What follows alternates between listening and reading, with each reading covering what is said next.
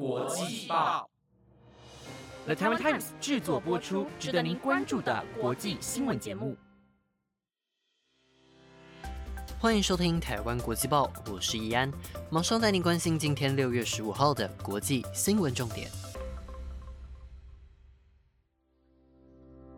在今天的节目开始之前，想问问各位听众朋友们，在这个端午连假期间，大家有没有做些什么事情呢？虽然现在还处于疫情的警戒期间，但是我相信这都不影响大家在家里立蛋或是吃粽子吧。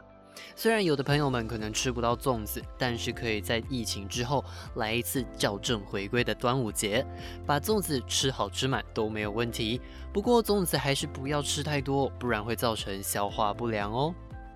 那么今天的新闻将会告诉您，Novavax 疫苗跟现在已经授权的疫苗有何不同，以及北大西洋公约组织的高峰会究竟谈了什么内容呢？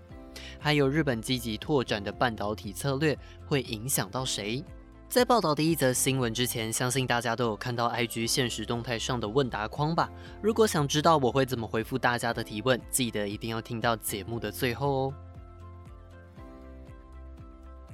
第一则新闻要带您关心到，台湾在今天开始接种新一批的 A Z 疫苗了，而国外也有好消息传出。美国生技公司 Novavax 在昨天六月十四号发表了最新消息，表示在经过将近三万名美国以及墨西哥民众参与的第三期临床实验当中，已经证明了 Novavax 目前正在研发的新冠疫苗拥有高达百分之九十的保护力。根据 Novavax 公司的声明表示，目前公司旗下正在研发的疫苗，为了评估疫苗的效力、安全性以及免疫原性，一共从美国以及墨西哥等一百一十九个地点当中找到两万九千九百六十人来进行这项实验的参与。而目前根据第三期的实验结果显示，疫苗可以百分之百的预防染疫者演变成中重症的患者，并且也能有效的对抗某些变种病毒。除此之外，Novavax 在分析的报告当中，针对了六十三名确诊患者接种了安慰剂，另外还有十四名确诊患者则是接种了两剂的 Novavax 疫苗，因此他们推估这支疫苗的效力大约是百分之九十点四。另外也指出，疫苗的副作用包含了疲劳、头痛、肌肉酸痛以及接种部位疼痛等症状，不过这些症状并不会持续超过两到三天的时间。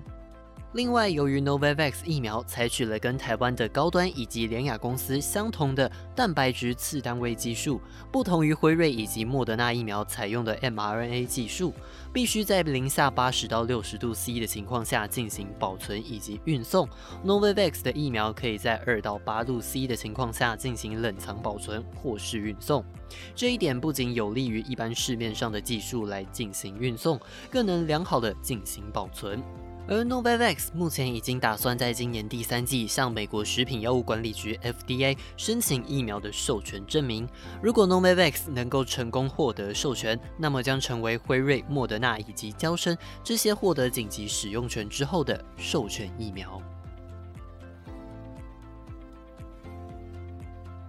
接下来带您关心到，由于美国总统拜登在北大西洋公约组织今天在布鲁塞尔召开的高峰会之前，警告了北约其他二十九个会员国，必须针对中国以及俄罗斯带来的新挑战进行讨论。因此，在北约高峰会之后的公报当中，好几次的提到中国目前已经构成了系统性的挑战，并在将来北约组织会加强与亚太地区伙伴的政治对话以及实质合作。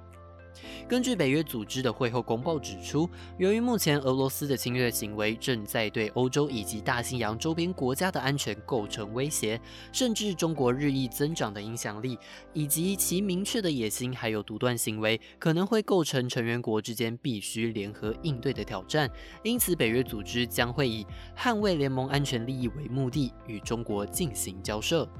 另外，北约组织也指出，由于中国的行为经常缺乏透明性，并且擅长利用不实资讯，因此他们呼吁中国必须遵守国际承诺。像是在太空、网络、海上等国际体系的领域当中，中国必须负责任的处理事情。而未来北约组织也会针对可能的领域，跟中国维持建设性的对话，并且敦促中国跟北约在核子能力与原则的方面进行有意义的对话，同时建立信心以及透明化的措施，否则对双方都没有好处。不过，除了关注中国以及俄罗斯带来的影响之外，北约公报也提到，在未来会加强与亚太长期伙伴，像是澳洲、日本、纽西兰、韩国等国家的政治对话，并且促进安全合作，进而维护国际秩序。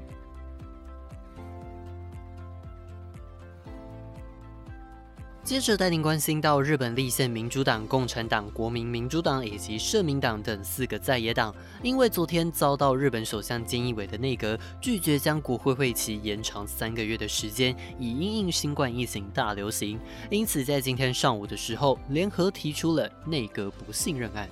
根据日本 NHK 的报道，由于日本本期国会预定在六月十六号的时候进行闭会，导致四个在野党虽然要求执政党自由民主党延长国会会期三个月，希望能继续与执政党持续的讨论防疫对策，但是却遭到内阁拒绝。因此，在今天上午的时候，在野党向众议院议长大岛里森联合提出不信任案。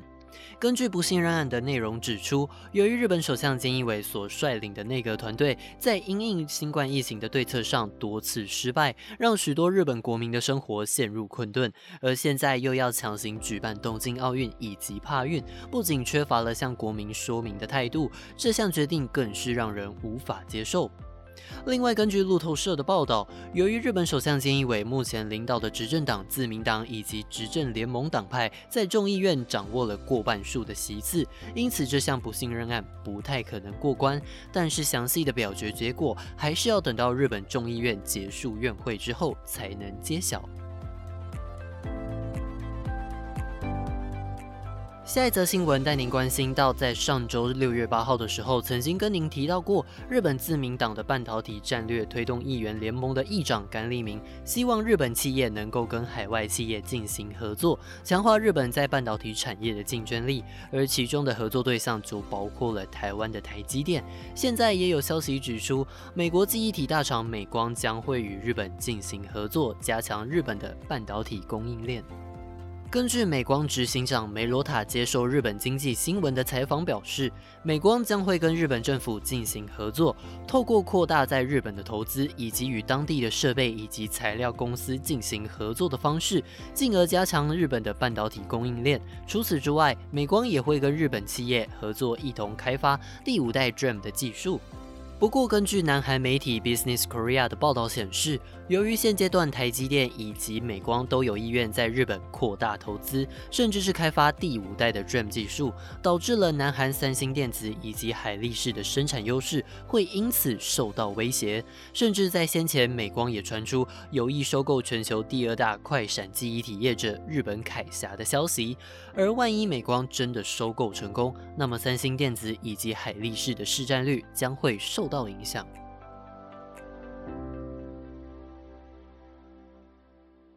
最后带您关心到，在过去一个月当中，相信有不少听众朋友们都体会到远距上班上课有多么的不方便或者是不习惯。而 Google Workspace 相信是现在大多数人都不陌生的一个平台。为什么会说 Google Workspace 是大家都不陌生的一个平台呢？是因为 Google Workspace 是从以往的 G Suite 进行改名升级而诞生出来的全新品牌，在里面不仅涵盖了 Gmail、Chat、Google Meet、云端硬碟等多种 App，让同一间公司能够在同一个云端空间当中处理所有工作。虽然以上的内容现在大家都能免费的使用，但但是之后只要用已经拥有的 Google 账户付费订阅，就能够升级取得 Google Workspace 的完整功能。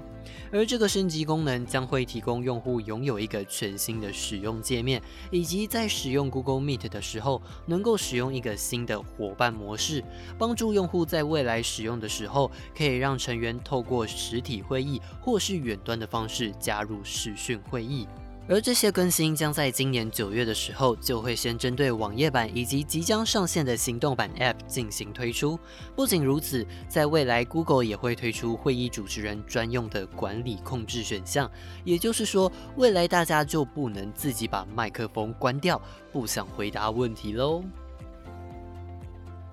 以上就是今天的新闻内容啦，接下来就是今天的特别内容。在上周大家参加了“猜猜我是谁”的活动之后，是不是还想知道更多关于我的事情呢？